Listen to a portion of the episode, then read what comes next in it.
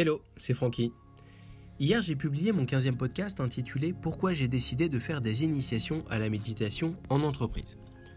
Aujourd'hui, dans ce 16e podcast, je vais partager avec vous pourquoi j'ai décidé de suivre d'autres formations de méditation. Dans l'un des précédents épisodes, je partageais avec vous ma volonté de me professionnaliser en suivant des formations certifiantes de méditation. Le choix était vaste entre les programmes MBSR, Mindfulness Based Stress Reduction, du professeur John Kabat-Zinn, la méditation bouddhiste, la méditation transcendantale, la méditation vipassana, la méditation de pleine conscience. Il y a plusieurs dizaines de grands courants de méditation en provenance d'Inde, des États-Unis, d'Australie, etc. J'ai donc passé de longues heures à rechercher, lire et comprendre les différentes écoles de méditation afin de sélectionner celle qui semblait me correspondre le mieux.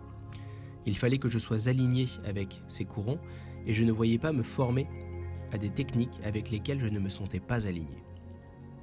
J'ai commencé par une formation avec Gabrielle Bernstein, une New-Yorkaise qui avait une vision très business et tout de même spirituelle de la méditation. À chaque fois que j'entendais Gabrielle parler, cela résonnait en moi. Puis j'ai suivi le programme MBSR du fameux professeur John Kabat-Zinn. Plusieurs éléments m'ont convaincu dans ce programme. Tout d'abord, son programme avait été expérimenté dans les années 1980 dans le milieu médical et les résultats étaient impressionnants. C'est la raison pour laquelle des milliers ou dizaines de milliers de personnes suivent cette formation chaque année. Ensuite, sa, citation You can't stop the waves, but you can learn how to surf est tout simplement génial. Cela définit parfaitement ce qu'est la méditation. Et pour finir, cette formation est très pratique en donnant une multitude de techniques à intégrer au quotidien au travers de la méditation assise, la méditation allongée, la méditation en mangeant, la méditation en marchant, des postures de yoga, et tout ça dénué de toute forme de religion ou de spiritualité.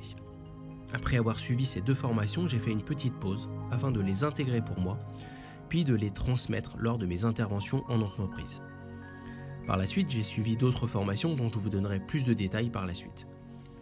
Il était important pour moi de suivre différentes formations de méditation afin d'avoir une vision transversale et pouvoir en retirer le meilleur, et ainsi créer mes propres techniques de méditation. J'espère que vous avez pris du plaisir à écouter ce podcast, tout comme moi, j'en ai pris à le réaliser. Namasté